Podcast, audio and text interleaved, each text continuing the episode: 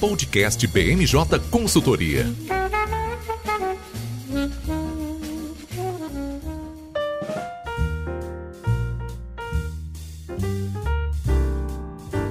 Olá pessoal, tá começando agora o podcast BMJ, primeiríssimo de 2022, depois do nosso breve recesso. A política brasileira não nos dá trégua e a gente volta cheio de informações quentinhas para passar para todos vocês. Nesse mês de janeiro a gente vai ter uma dinâmica diferente. A gente vai começar um ciclo de quatro episódios trazendo todas as semanas três coordenadores aqui da BMJ para traçar um pouco das perspectivas para cada uma das áreas que a gente mapeia para esse ano de 2022. Tem muita coisa boa vindo por aí, esses episódios vão dar um bom racional o que a gente pode esperar desse ano. É claro que a política brasileira é craque em nos surpreender, né? Mas a gente faz o possível aqui para ir antecipando tudo que a gente conseguir. Quem vai participar dessa edição hoje são os coordenadores Diogo Pascarelli, de Bens de Consumo e Saúde. Tudo bem, Diogo? Tudo bem, Lucas. Feliz ano novo, pessoal. Também aqui com a gente a nossa coordenadora de agronegócio, Karina Teixeira. Tudo bem, Karina? Tudo bem, Lucas. Olá. E fechando o time de hoje, a nossa coordenadora de estados e municípios, Tereza Raquel Roê. Tudo bem, Tereza? Oi, Lucas. Tudo bem? Tudo bem, pessoal? Bom, como eu pontuei no início da chamada, né, a gente trouxe esse time de craques para falar sobre as perspectivas do ano. Eu não vou dar muito spoiler, porque a gente tem bastante assunto na pauta, mas só queria destacar que a gente está gravando esse episódio na quinta-feira, dia 13 de janeiro, e ele vai ao ar na sexta-feira, dia 14, em todas as plataformas de streaming. Karina, o agronegócio foi um setor que está na agenda prioritária do governo, né? Desde as eleições de 2018, a gente vê o Bolsonaro se aproximando muito do agro. Agora a gente já tem um bom balanço, né, sobre os, é, as questões que o governo conseguiu introduzir nesses três anos de governo. A gente chega na reta final, muitas mudanças são esperadas. Então queria que você começasse pontuando sobre alguns temas do agro, principalmente dentro do legislativo que tiveram já algum avanço e as perspectivas para esse ano agora de 2022.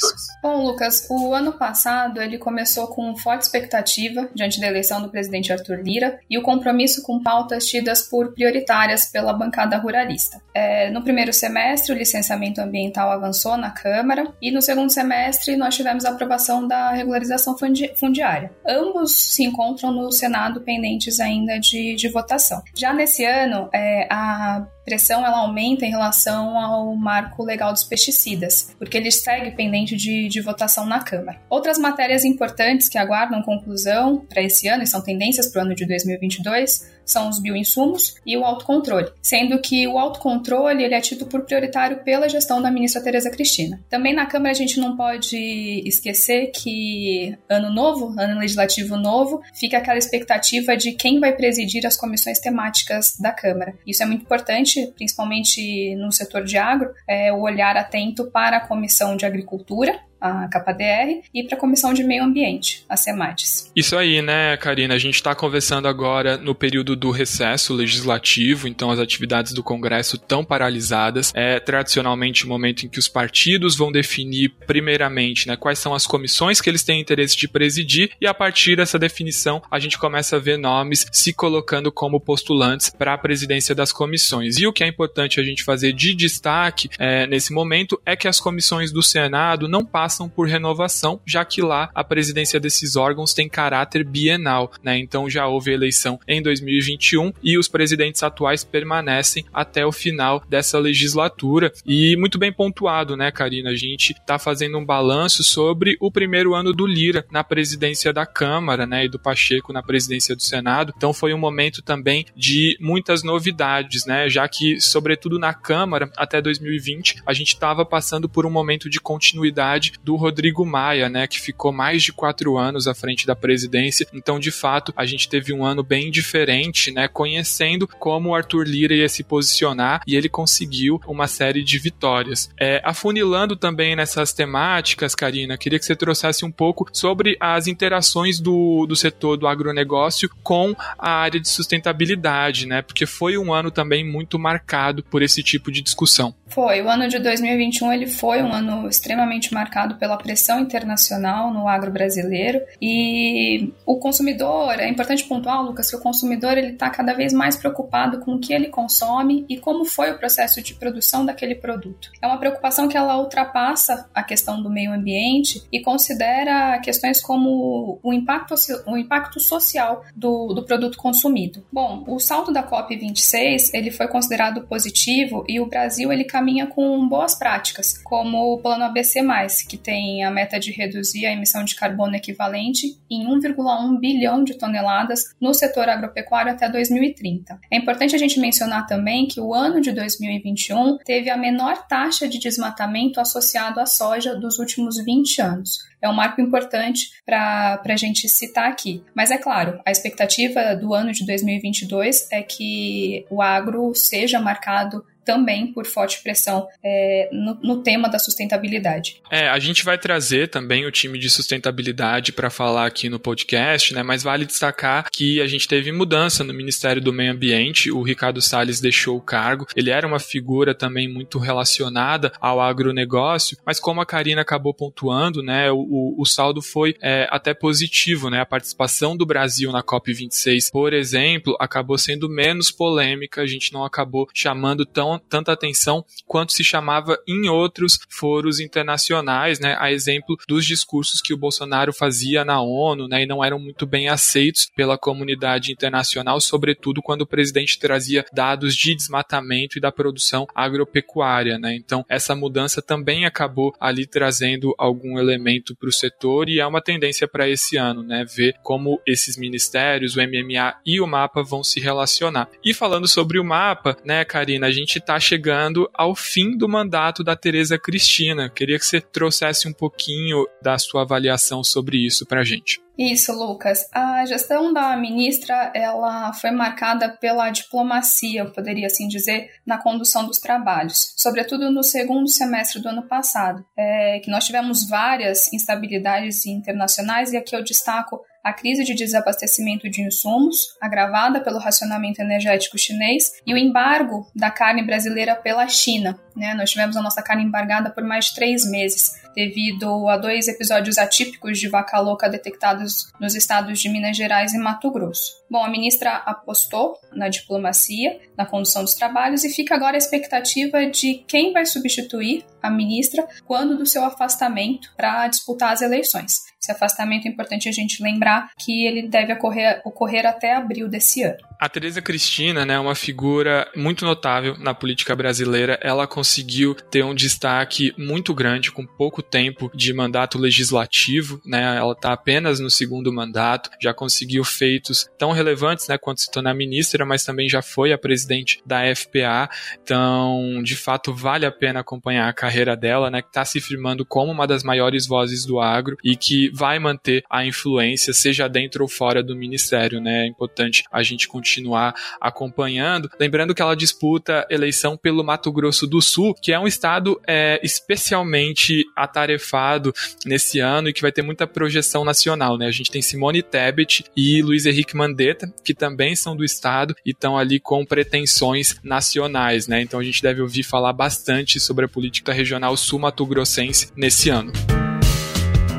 Bom, Karina, e avançando também para esse ano, né, algumas tendências emergentes, a gente tem aquela velha máxima sendo mais uma vez testada e se provando verdadeira, né, de que protecionismo ruim é aquele praticado pelos vizinhos, mas que quando é nosso a gente gosta, né. Isso está acontecendo agora nos Estados Unidos com o subsídio do governo norte-americano aos produtores de carne, né. Queria que você falasse um pouco sobre esse assunto. Exatamente, Lucas. O presidente americano Joe Biden anunciou a liberação de um bilhão de dólares para pequenos produtores, na tentativa de estimular a concorrência no setor de carnes. Também houve indicativos da adoção de regras de rotulagem, o que pode refletir a criação de um padrão privado para a regulação dos produtos, criando uma barreira à entrada de produtos que não cumpram as novas regras americanas. E por que isso preocupa? É necessário entender se esse novo tipo de rotulagem pode virar um obstáculo para as empresas estrangeiras, principalmente as pequenas. Isso porque esse, essa adaptação a novos padrões de rotulagem ela costuma ser custosa e demorada. Além disso, vale lembrar que medidas similares já vêm sendo adotadas pela União Europeia para incentivar o consumo de produtos locais. Tudo isso preocupou muito o mercado. Os Estados Unidos representaram o oitavo mercado no ranking de exportações de carne em 2021, sendo o quarto mercado no nosso ranking de exportações de carne bovina. Mas vale lembrar que o aumento dos preços dos alimentos ele é uma tendência mundial e ele é reflexo de problemas logísticos decorrentes da pandemia, bem como da crise energética que comprometeu a produção de insumos, entre outros fatores. É, nesse quesito também é, destaco que a diplomacia é sempre uma excelente escolha quando falamos das relações comerciais, tanto para preservar as relações já existentes quanto para buscar alternativas que não prejudiquem as relações comerciais entre os países. Pois é, né? Bem relevante a gente manter um olhar atento sobre isso, né? O Bolsonaro tinha apostado muitas fichas numa aproximação a Washington, mas de uma maneira muito personalista, né? Na figura do ex-presidente Donald Trump, e agora a gente vê essa mudança de ares lá na política americana e isso pode trazer alguns impactos aqui, mas como a Karina pontuou, né? O governo brasileiro continua fazendo os esforços diplomáticos, né? Então é um assunto que deve se estender, é uma tendência global que a gente observa, né? Vários países adotando medidas protecionistas, muitas vezes argumentando também questões da pandemia.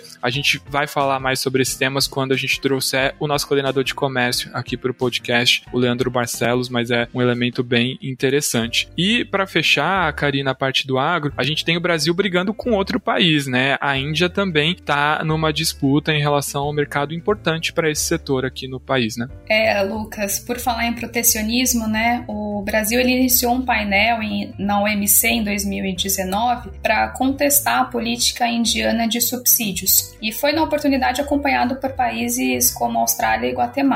Essa, esse questionamento nesse painel ele decorreu do, da política de subsídios indiana ao açúcar, que na verdade é tratada naquele país como um programa social. As usinas elas pagam mais para as famílias produtoras e o governo paga para as usinas a diferença do valor. O que o Brasil questionou foi justamente essa política que torna o açúcar indiano mais barato em razão de um subsídio estatal. O Brasil obteve decisão favorável a esse pleito e a Índia apelou. O Brasil contestou と、essa apelação, só que o órgão de apelação, devido a uma atuação dos Estados Unidos iniciada no governo Trump, ele permanece paralisado e essa paralisação perdura também pelo governo Biden. A apelação da Índia ela foi chamada de apelação no vazio, porque não existe juiz para decidir essa apelação. Considerando o momento de paralisação do órgão decisório e a impossibilidade de definição e aplicação de uma sanção à política indiana, uma alternativa viável diplomática para o deslinde da questão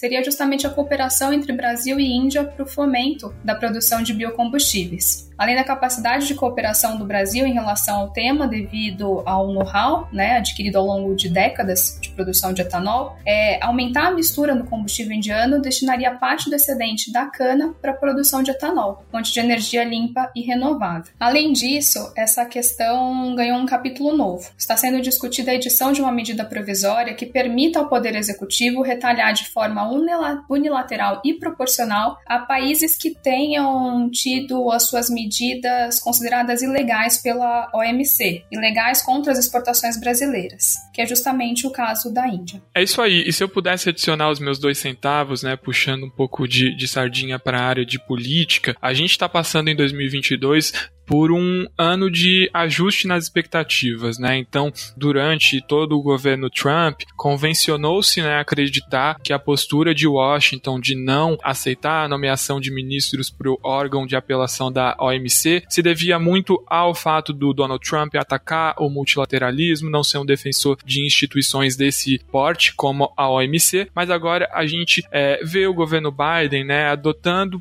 posturas parecidas e parece que essa crise toda do multilateralismo não se encerra com o fim do capítulo Trump lá nos Estados Unidos. Então é importante a gente olhar né, o que de fato foi sinalização de campanha do Biden e está sendo feito concretamente. Né? Enquanto isso, a gente permanece com um órgão tão relevante como a OMC paralisado. Né? E quando esse órgão de apelação voltar a funcionar, a gente vai ter uma, um grande volume de ações. Né? Então é é um atraso que vai se estender por muitos e, e muitos anos. E antes de passar para a próxima pauta, só queria destacar né, que o Brasil já foi muito conhecido por ser um país que sabe muito bem usar o mecanismo da OMC. A gente já teve vitórias significativas, aberturas de mercado pela via da contestação dentro desse órgão. O que vale é, mencionar sobre isso é que o governo Bolsonaro abriu mão do tratamento diferenciado que o Brasil tinha direito por ser tratado dentro da OMC como um país em desenvolvimento. Agora a gente não tem mais esse tipo de tratamento, mas enfim,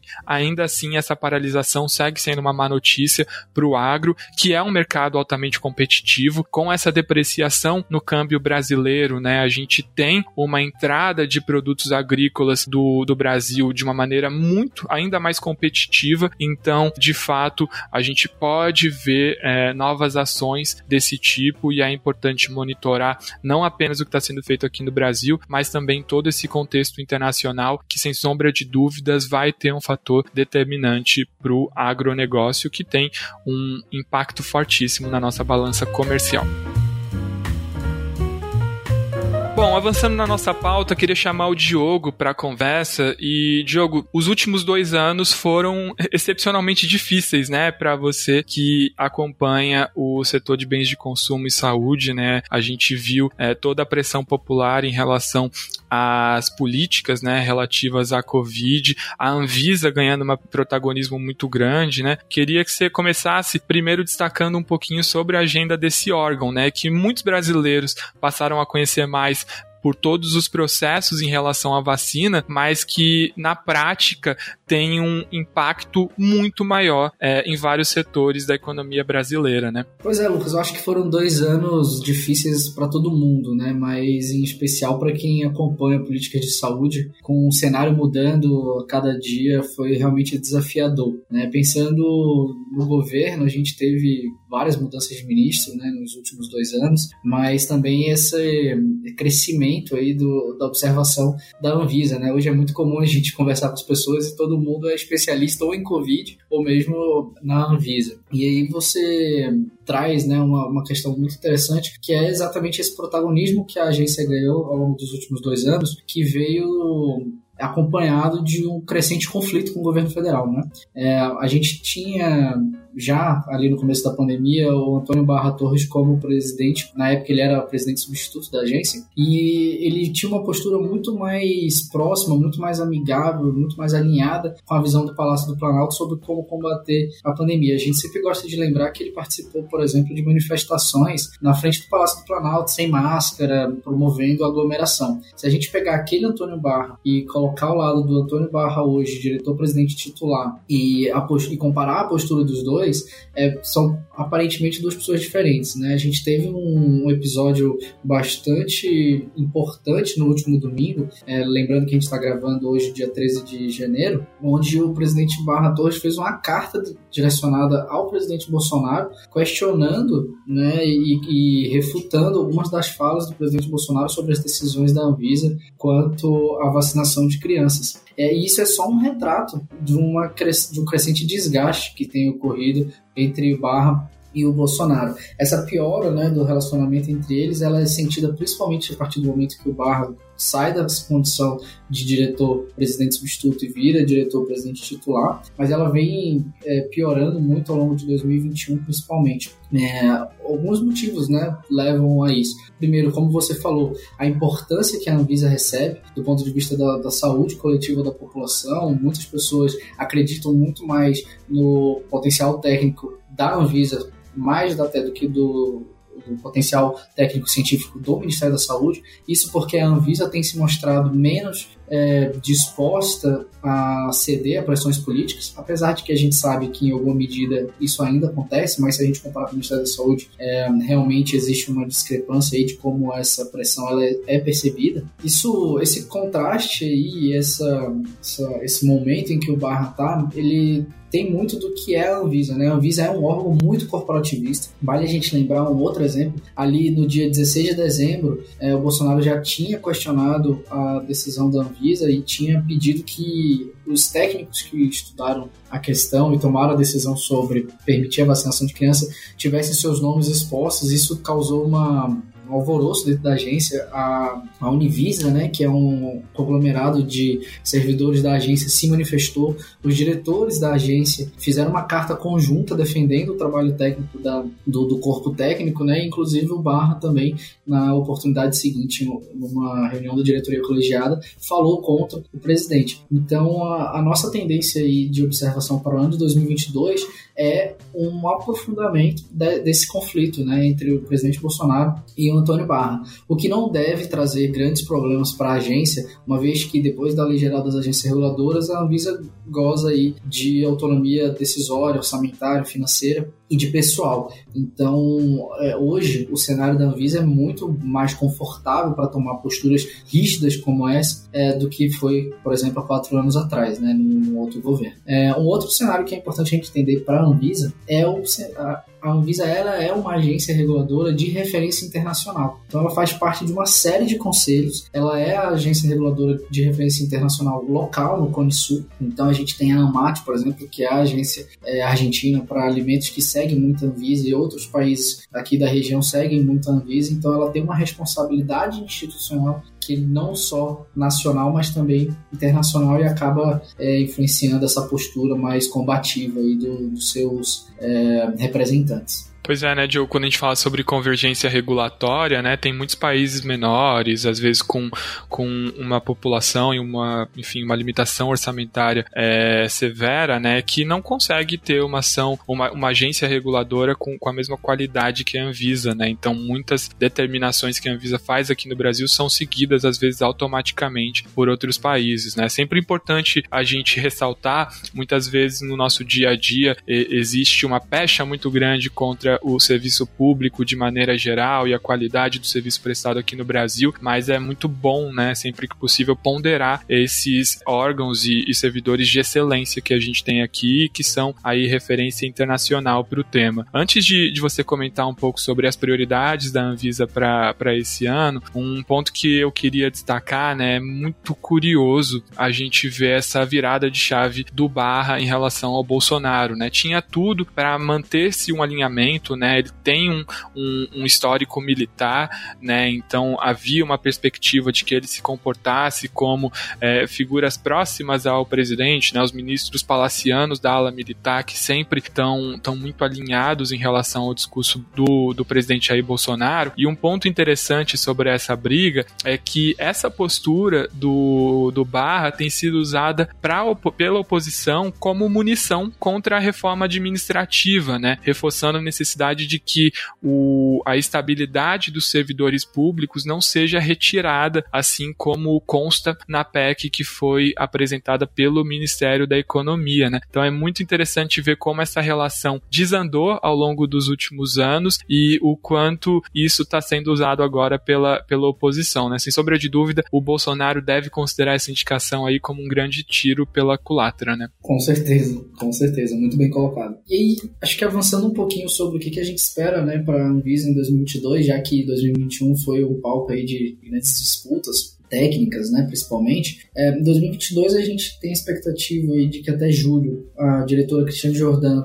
conclua seu mandato. Vale lembrar que todos os diretores da, da Anvisa, das agências reguladoras, possuem mandatos de cinco anos, só que a diretora Cristiane Jordan, ela pegou o finalzinho do mandato do diretor Barra Torres, então ela ficou com o mandato tampão. Então ela está cumprindo aí um período de quase dois anos de diretoria colegiada e poderia sim ser reencaminhada ao cargo por mais cinco, concluindo aí por volta de sete anos de, de mandato, que seria um, um, mandato bem longo, bem extenso, né? É, mas há uma dúvida atualmente sobre essa recondução, porque apesar dela ser indicada do nicho bolsonarista, né, ela vem de uma é, do grupo conservador, ela foi ali, diretora do Hospital de Bom Sucesso, que é ali do, da esfera de influência da família Bolsonaro no Rio de Janeiro. Apesar de tudo isso, ela acabou adotando uma postura em prol das decisões da Anvisa e não uma postura pró-governo, né, pró-Bolsonaro. Então isso acaba colocando em xeque a recondução dela. Vale a gente lembrar também que é um ano de eleição, 2022, a gente vai ter alguns acertos políticos, né, para diversos níveis aí do, do governo, do Congresso é, Nacional.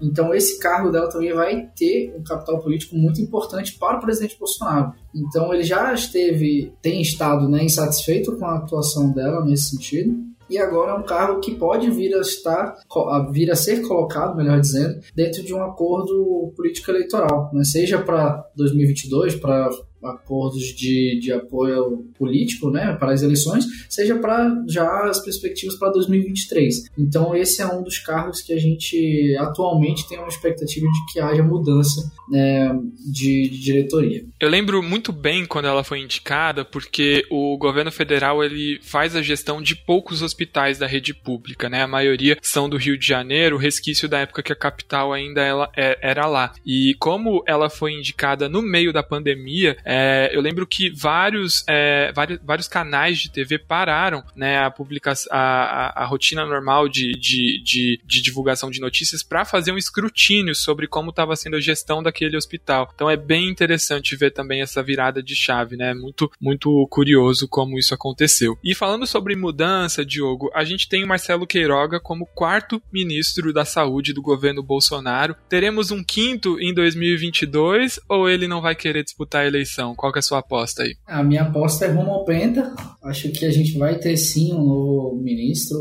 Tudo que o Queiroga tem feito nos últimos meses indica uma intenção dele grande de vir para o cenário político. Quem conhece ele antes de, de ir para o Ministério da Saúde sabe que ele é uma personalidade que gosta da atenção, gosta de estar no holofote. É, já foi né, presidente da Sociedade Brasileira de Cardiologia é, e é um ator né, que tem gostado da evidência que o cargo de ministro da Saúde tem dado para ele. Ele sabe que atualmente a conduta que ele tem levado né, de apoiar e defender muito o que o Bolsonaro tem falado e defendido também a postura de governo é, no combate à pandemia, isso acabou colocando ele em bons lençóis com aquela faixa né, de 20 a 30% da população que está sempre ali apoiando o Bolsonaro. E é nessa esteira que ele deve vir para um cargo no Congresso Nacional. É, a gente sabe que no início ele tentou sondar uma possibilidade de vir para o Senado, mas as conversas que nós temos tido com interlocutores lá em João Pessoa, né, na Paraíba, que é o estado dele, é, já indica que ele não teria espaço dentro da, da competição local ali para o Senado. Então existe uma possibilidade grande dele vir para deputado federal. Qualquer que seja a decisão dele, a expectativa maior é de que, e a visão mesmo de alguns interlocutores do Ministério da Saúde com os quais nós temos conversado, é de que ele já está no processo aí de, de fechar alguns projetos, publicar algumas normas que vão marcar o mandato dele, mas já fazer a mala para o próximo desafio dele, que deve ser eleitoral, e por isso a gente deve ver um novo ministro a partir de abril. Pois é, né? E lembrando, Diogo, que é, quando o Bolsonaro estava em processo de filiação ao PL, uma das grandes discussões, né, que quase acabou impedindo essa filiação, foi o comando dos diretórios de São Paulo e também da Paraíba, né? Naquele momento, cogitava-se inclusive que o Queiroga poderia ser um nome para o governo, né? De fato, ele aparenta não ter performance suficiente para isso, né? Paraíba é um estado que tende a ser mais oposicionista ao governo, então ele poderia ser mais bem sucedido de de fato disputando um cargo como deputado federal, mas é isso, né? A gente tem visto um esforço muito grande e ele é outra pessoa também que rompeu expectativas, né? Quando substituiu o Pazuello, muita gente acreditava que ele viria para dar um pragmatismo maior à pasta, um afastamento da ala ideológica e não foi isso que aconteceu de fato, Lucas, a expectativa era essa e em alguma medida isso aconteceu no começo do mandato dele. Mas à medida que ele foi ficando mais confortável no cargo, a gente viu que de fato a postura dele foi para outro caminho.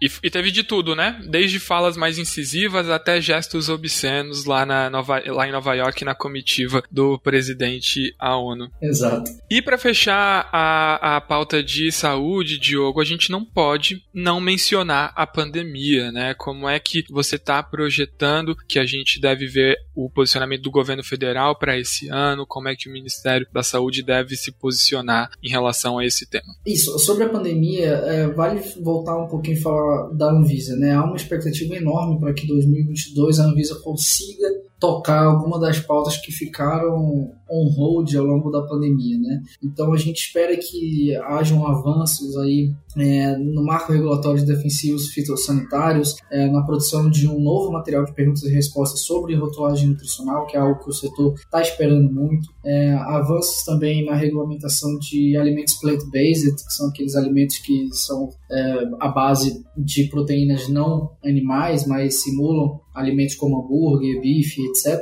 E também avanço no revisaço. Pensando no cenário epidemiológico do Brasil, a gente tem a expectativa de que a Ômicron, apesar do efeito que está tendo nesse começo de ano, isso não perdure por muito tempo, porque é, o Brasil tem uma taxa de vacinação que está muito alta, a gente já começou a vacinação de crianças, que foi aí o palco de algumas disputas da Anvisa com o presidente, que a gente já discutiu, e isso tudo aumenta a resposta da população. É, nesse começo de ano mesmo, que a gente está tendo uma procura enorme de hospitais, a maior parte da fila que está sendo levada aos hospitais são de pessoas com suspeitas de Covid e de influenza, mas que estão mais preocupadas em ter o diagnóstico é, confirmado do que casos de complicações da doença. Então, a gente tem, evidentemente, um aumento de ocupação de leitos, mas isso não deve é, perdurar ao longo do, dos próximos meses. Né? Há uma expectativa de alguns especialistas de que até o finalzinho de janeiro a gente enfrente aí um quase colapso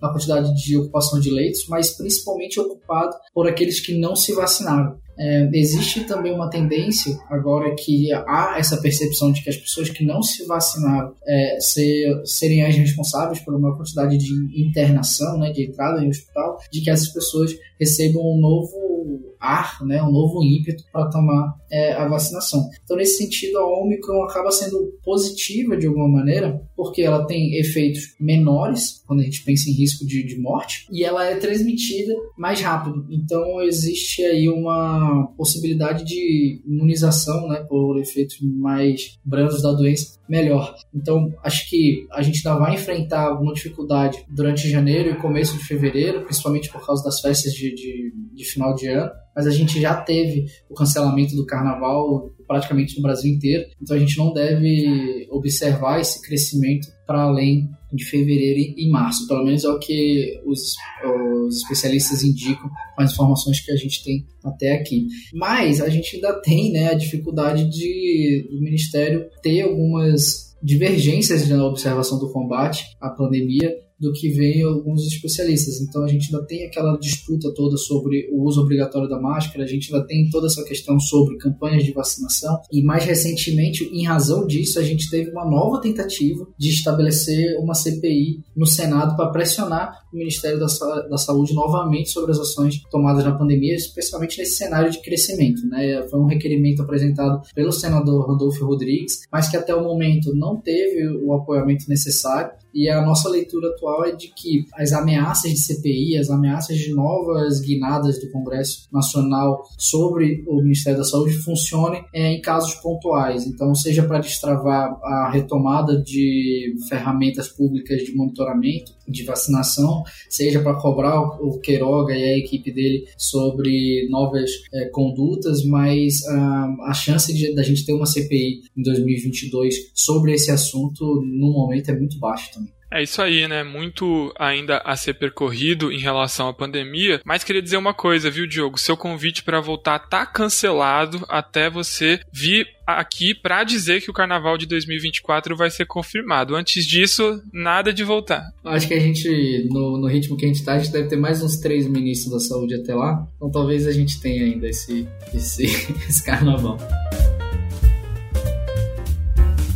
Bom, indo para o último item da nossa pauta, queria chamar a Tereza aqui para a nossa conversa para falar sobre estados e municípios. Acho que a gente também está passando por uma transformação, né, Tereza, no, no acompanhamento de relações governamentais para estados e municípios. É, há alguns anos era uma área muito tangenciada, né, a gente não via um foco muito grande das empresas e principalmente com a pandemia, com a autonomia concedida pelo Supremo Tribunal Federal para que estados, municípios municípios criem regras próprias, alterem o que pode ou não ser aberto nas diferentes regiões, a gente vê uma procura muito grande, né, por acompanhar esse ambiente. E se a gente tinha antigamente essa pecha de que no Brasil só importava a legislação que vinha do Congresso, as ações que eram concentradas no âmbito da União, a gente pôde ver nesses últimos meses que não é bem por aí. Queria que você começasse, né, primeiro trazendo aí a sua perspectiva sobre essa questão que o Diogo estava tratando agora, né, que é a pandemia e a maneira como os estados estão conduzindo a vacinação nesse momento. É, com certeza, é, a pandemia demonstrou o protagonismo dos estados, né? É, a condução dos governadores na aquisição de vacinas, também a adoção de medidas restritivas, fez com que os olhos se voltassem mais para os estados e municípios. É, essa tendência de protagonismo a gente já inicia o ano vendo que ela continua, é, dessa vez, acho que com foco mais na vacinação de crianças. A gente viu que o governador João Dória ele solicitou à Anvisa a aprovação do uso da Coronavac para crianças de 3 a 11 anos, está aguardando a liberação. E ele também foi um dos governadores que se posicionou favorável à vacinação infantil antes mesmo do Ministério da, da Saúde ter uma decisão final. Nessa mesma linha, a gente viu as cidades do Rio de Janeiro e Belo Horizonte também afirmando que tinham é, planos de imunização para crianças, ainda sem a decisão final do Ministério da Saúde. Então a gente vê que, que, o, que a tendência de protagonismo nessa condição da pandemia segue esse ano. Enquanto durar aí os efeitos da pandemia, os estados vão ter protagonismo no, no assunto. Bom, é isso aí, né? A gente tá é, nessa semana em que a gente grava podcast, mais especificamente hoje, nessa quinta-feira, dia 13 de janeiro, a gente viu é, talvez o que tenha sido a primeira declaração mais direcionada do ministro da Saúde, Marcelo Queiroga, falando favoravelmente à vacinação de, de crianças e assegurando com todas as letras que ela é segura. A gente passou por um período no recesso, onde o governo colocou a vacinação de jovens e adolescentes adolescentes em uma consulta pública, atrasou bastante esse processo. Então agora a gente tem perspectiva que de fato é, a vacinação comece a andar, mas ainda assim com muita troca de farpas, né, como a Tereza muito bem pontuou, entre governadores, prefeitos e o governo federal, é, principalmente colocando em risco essa volta das escolas, né, principalmente a gente pensando que as crianças e adolescentes não vão conseguir estar vacinadas nas duas doses é, no período de retorno do ano letivo.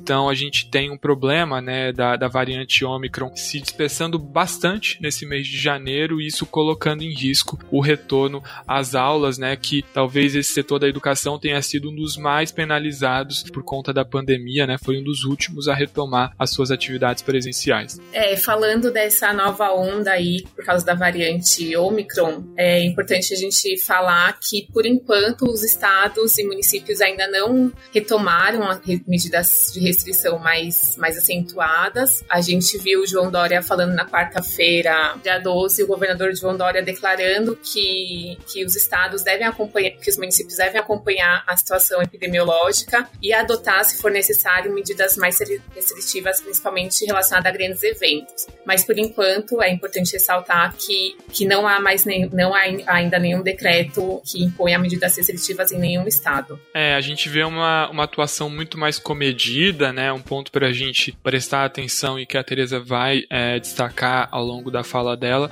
é a proximidade com campanha eleitoral, né? Então boa parte dos governadores vai disputar a reeleição e medidas impopulares agora é, não seriam talvez muito bem recebidas pelos eleitores. Então talvez a gente pode até projetar que se houver uma piora na situação pandêmica do país, a gente pode ver talvez os prefeitos tomando a linha de frente, já que eles ficam um pouquinho mais blindados para tomar ações populares. Tereza, um outro ponto que está pressionando bastante os entes subnacionais nesse momento são emergências climáticas, né? Sobretudo agora no mês de janeiro, esse volume torrencial de chuvas e uma série de desastres que a gente vê em várias regiões. Como é que vocês estão acompanhando essa questão? É importante falar que essa questão dos, dos desastres naturais, das chuvas, também está tá sendo uma questão que mostra o enfrentamento entre os governos locais e o governo federal. É, a gente acompanhou no final do ano a situação da Bahia, que sofreu bastante com as fortes chuvas, e após um pedido do governador da Bahia de aceitar ajuda humanitária na Argentina, o governo federal é, negou esse pedido. E isso fez com que o governador Rui Costa é, afirmasse que o estado da Bahia iria aceitar a ajuda de outros países que, está, que estivessem dispostos, mesmo sem passar pela diplomacia brasileira. É, isso mostra como, como agora os estados tomam bastante à frente nas decisões que, que afetam eles, né?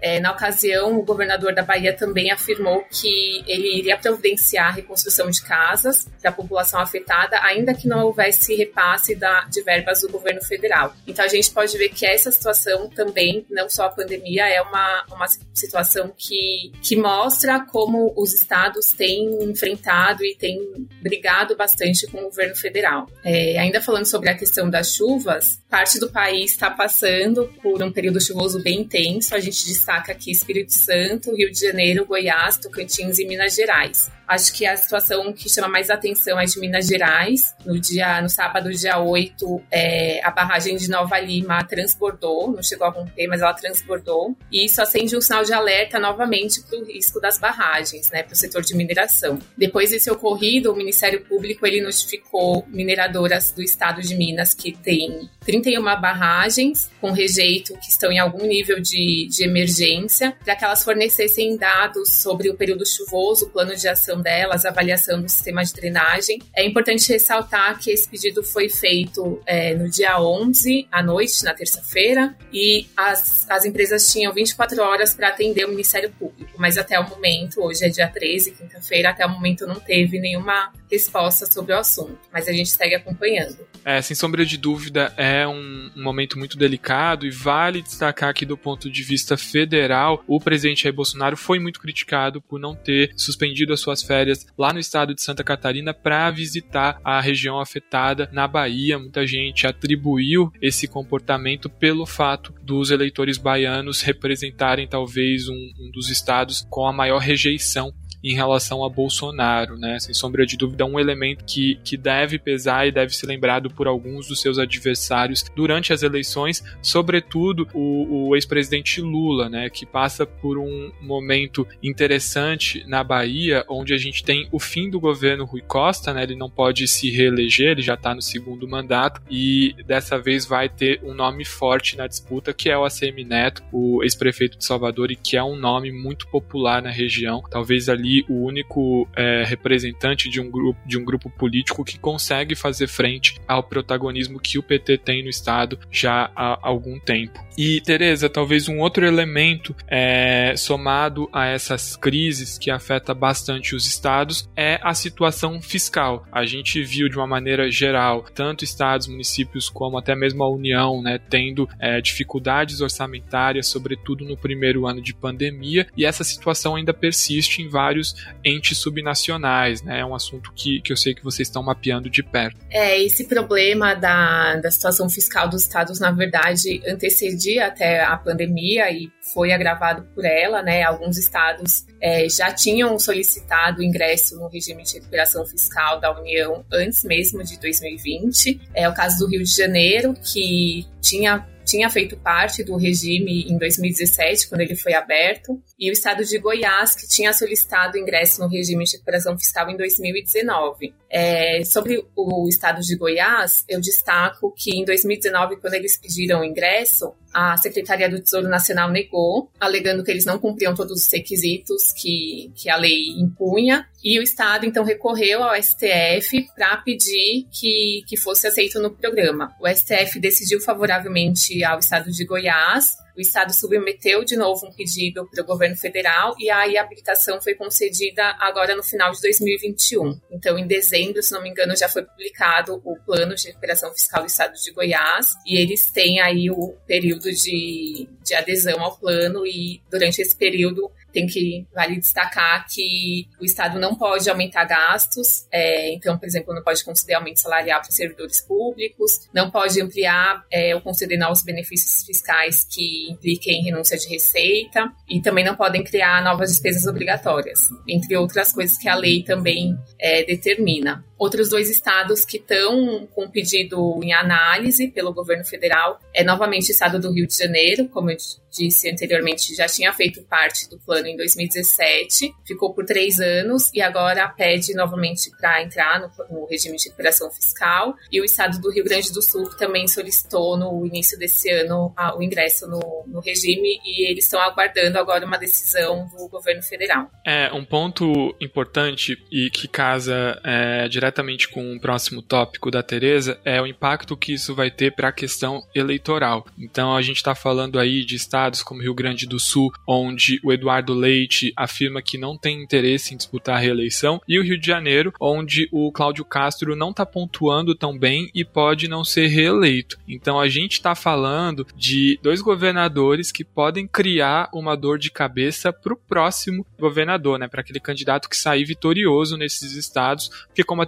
Muito bem pontuou, a inclusão nesse regime de recuperação implica em uma série de restrições que atacam principalmente ferramentas muito comuns que os governos têm para adotar medidas mais populares, né? Então esse pode ser um ponto aí bem delicado, né? É importante ressaltar que pela maneira como o sistema orçamentário está previsto no Brasil, é sempre o governador anterior que define, né, o, o orçamento do, do primeiro ano do, do novo governador eleito, ou seja, ele é, a gente pode descer também para o caso das prefeituras ou subir para o exemplo do presidente da República, mas ainda assim, né, essa recuperação cria uma série de amarras e vai deixar é, o candidato vitorioso bem restrito em relação ao que pode ser feito. E como eu já adiantei, né, Tereza, você vai falar agora sobre eleições. Vai ser um ano muito animado, né? Acompanhar 27 é, disputas simultâneas não é fácil, mas dá para a gente já traçar alguns elementos que vão constar nesse panorama aí de todos os estados.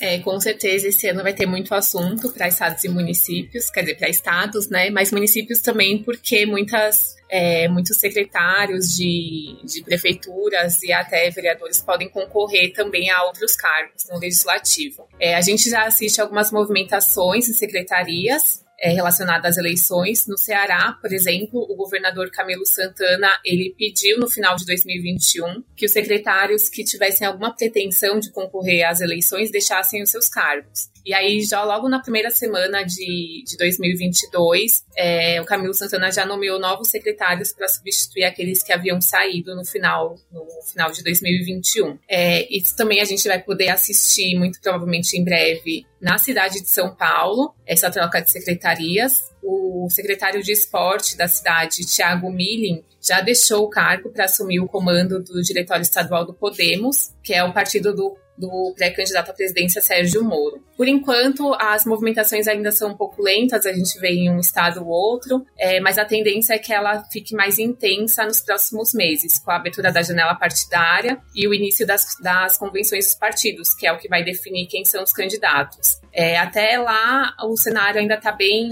bem definido nos estados, com relação aos, aos possíveis candidatos. É, a gente deve ter 16 governadores tentando a reeleição, aí incluso, como você falou, o Cláudio Castro no Rio de Janeiro, o Ibanez Rocha no Distrito Federal e o Ronaldo Caiado em Goiás. Em São Paulo, eu vou falar um pouquinho sobre o cenário de São Paulo, tem, por enquanto, sete pré-candidatos Vou citar aqui o Fernando Haddad. O Rodrigo Garcia é o único que é mais certo, porque o PSDB já tinha confirmado ele como pré-candidato, já que o Dória vai concorrer à, à, presidência da República pelo partido. O Guilherme Boulos, o Márcio, Márcio França, Vinícius Poit, Arthur Duval e o ministro Tarcísio Freitas, do PL. É, mas essa, esse cenário aqui no estado de São Paulo tem muitas chances de mudança porque também está dependendo das alianças que vão ser firmadas em âmbito federal. É isso porque, com a caso se consolide a chapa Lula-Alckmin, que vem sendo aí bastante cogitada, com a filiação do Alckmin ao, PS, ao PSB do Márcio França, deve haver um acordo entre o Márcio França e o Fernando Haddad, já que os dois têm interesse em concorrer ao governo do Estado. Importante ressaltar que o Alckmin é o mais bem pontuado nas pesquisas eleitorais aqui do Estado, e sem ele na disputa, o Haddad ocupa,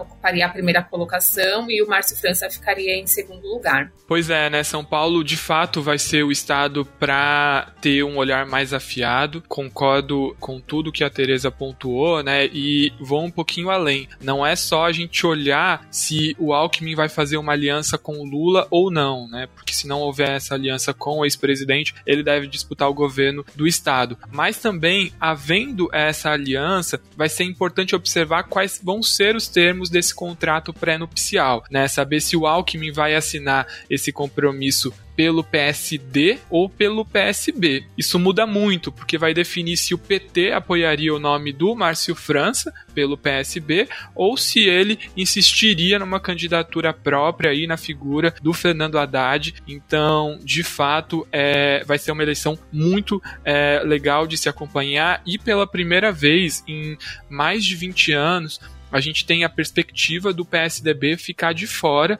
do governo do estado. Eu, como bom paulistano, posso dizer isso desde que eu nasci. É, eu vivi em um estado governado pelo PSDB. Sempre o partido trouxe nomes muito fortes, mas dessa vez o Rodrigo Garcia é recém-filiado ao PSDB. Ele, tá, ele vai ocupar o governo do estado apenas a partir de abril, quando o Dória se desincompatibilizar. Então ele pode perder frente a nomes mais conhecidos pelo pelo eleitorado paulistano, como Márcio França, o, o próprio Haddad ou até mesmo uma figura que venha a ser apoiada pelo Bolsonaro, como cogita-se o ministro do, da Infraestrutura Tarcísio Freitas. Né? Então, de fato, pode ser uma, uma eleição paradigmática aí no maior colégio eleitoral do país. Sim, com certeza. E, e, essa possibilidade do PT abrir mão da, de uma candidatura do Fernando Haddad aqui em São Paulo é, também está sendo vista em outros estados. Eu destaco que o PT ele tem mantido foco na eleição presidencial. Então, no âmbito estadual, o partido tem priorizado fortalecer as alianças e aí ele abre mão de candidaturas próprias para que consiga fortalecer o palanque do ex-presidente Lula na sua eleição. Bom, pessoal, fico por aqui. Queria agradecer demais esse papo altamente qualificado que eu tive hoje com o Diogo, a Karina e a Tereza e convidar todos vocês que nos ouviram até agora a seguir a BMJ nas redes sociais, lembrando que nas próximas semanas a gente continua com essa rodada especial de perspectivas para 2022. Até a próxima. Podcast BMJ Consultoria. Não deixe de acompanhar a BMJ em nosso site www.bmj.com.br e em nossas redes sociais.